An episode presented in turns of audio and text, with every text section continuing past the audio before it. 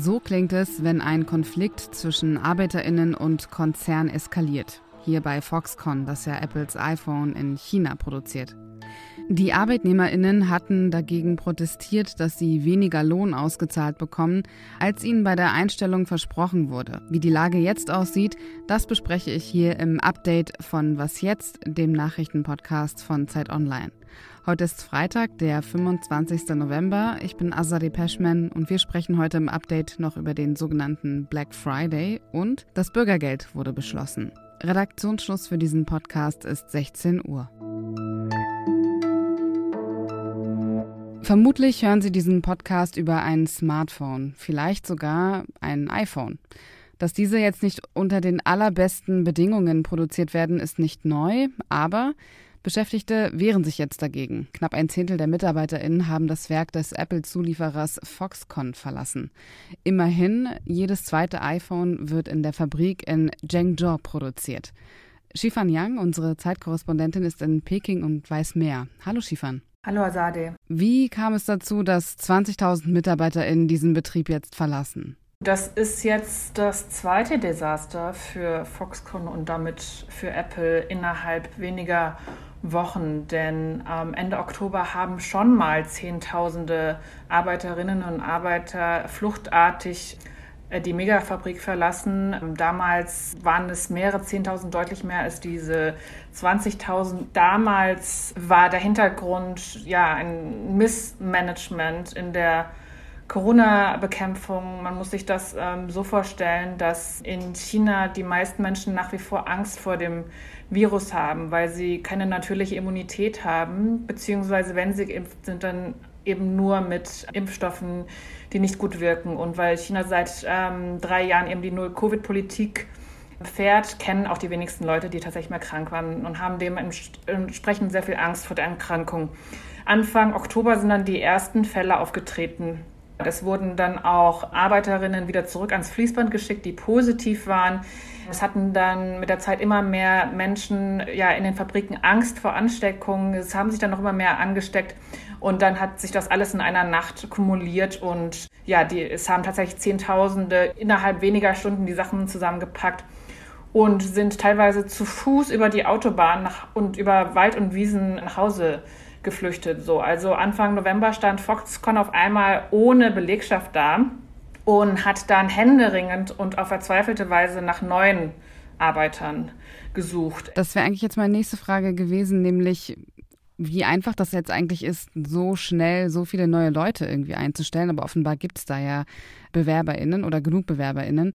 Die Wirtschaft in China läuft nicht gut. Für normale Fabrikjobs ja, kriegt man in vielen Gegenden vielleicht ein Drittel, ein Viertel, auf jeden Fall weniger als die Hälfte. Und 2000 Euro sind da schon äh, relativ viel. Also 2000 Euro inklusive Boni und so weiter. Dahinter steht natürlich der Apple-Konzern, der zahlungskräftig ist. Apple ist es wichtig, dass jetzt kurz vom Weihnachtsgeschäft nicht die teuersten iPhones ausgehen. In Zhengzhou äh, werden nämlich überwiegend iPhone 14, iPhone 14 Pro und iPhone 14 Pro Max produziert. Das sind die teuersten Modelle aus der äh, neuesten iPhone-Linie.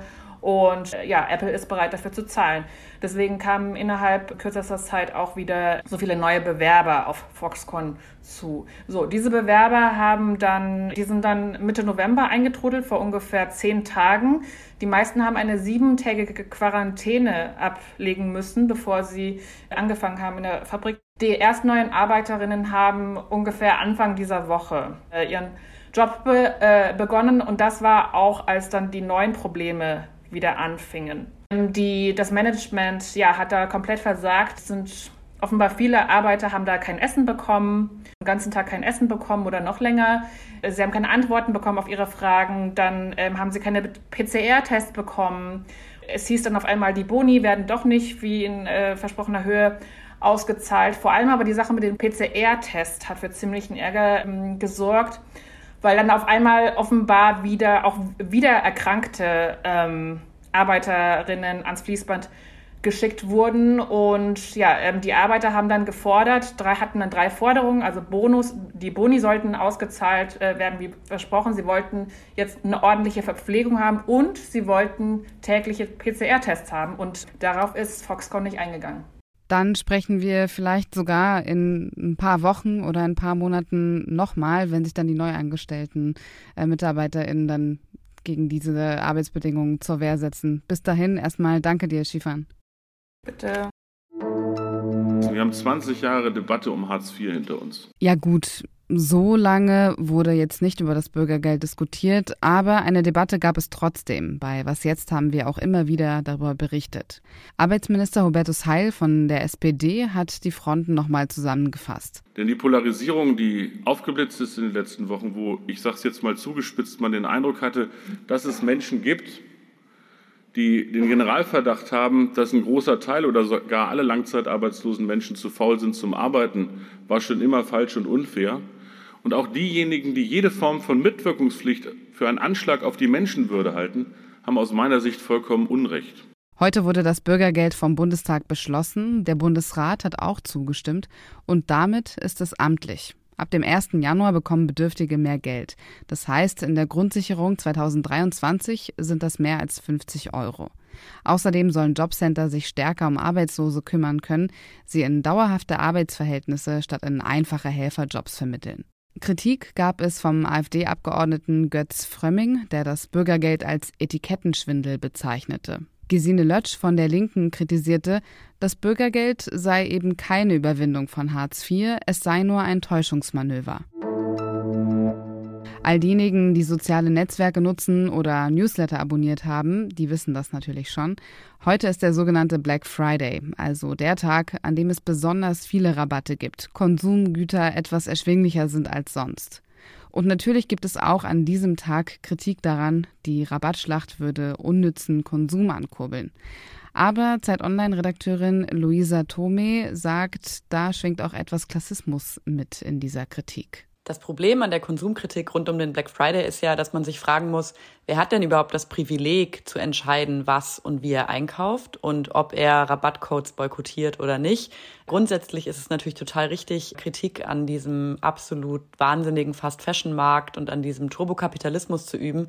Aber die Frage ist halt, ob man diese Kritik immer auf dem Rücken der KonsumentInnen abwälzen sollte. Und das finde ich schürt halt Klassismus, weil es gibt halt super viele Menschen, die gerade darauf angewiesen sind, an solchen Tagen Dinge zu kaufen. 17 Prozent der Deutschen gelten als arm, jeder fünfte in Deutschland arbeitet im Niedriglohnsektor.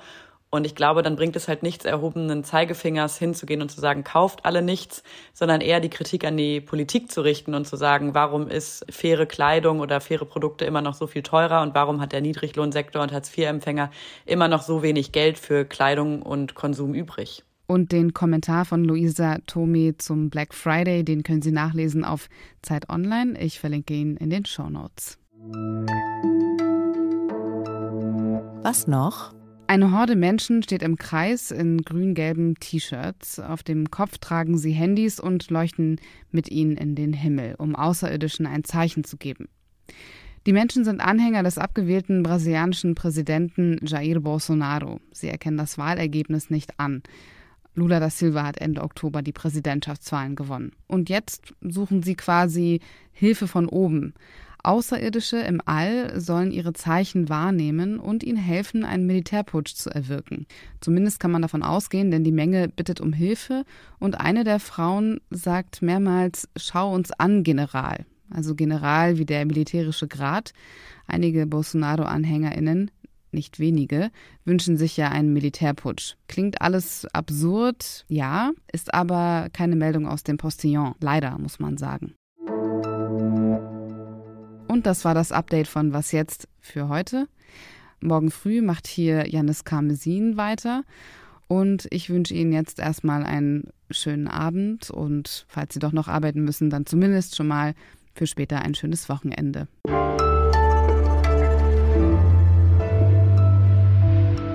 Neuen Mitarbeiter haben. So, jetzt kam hier gerade eine E-Mail rein.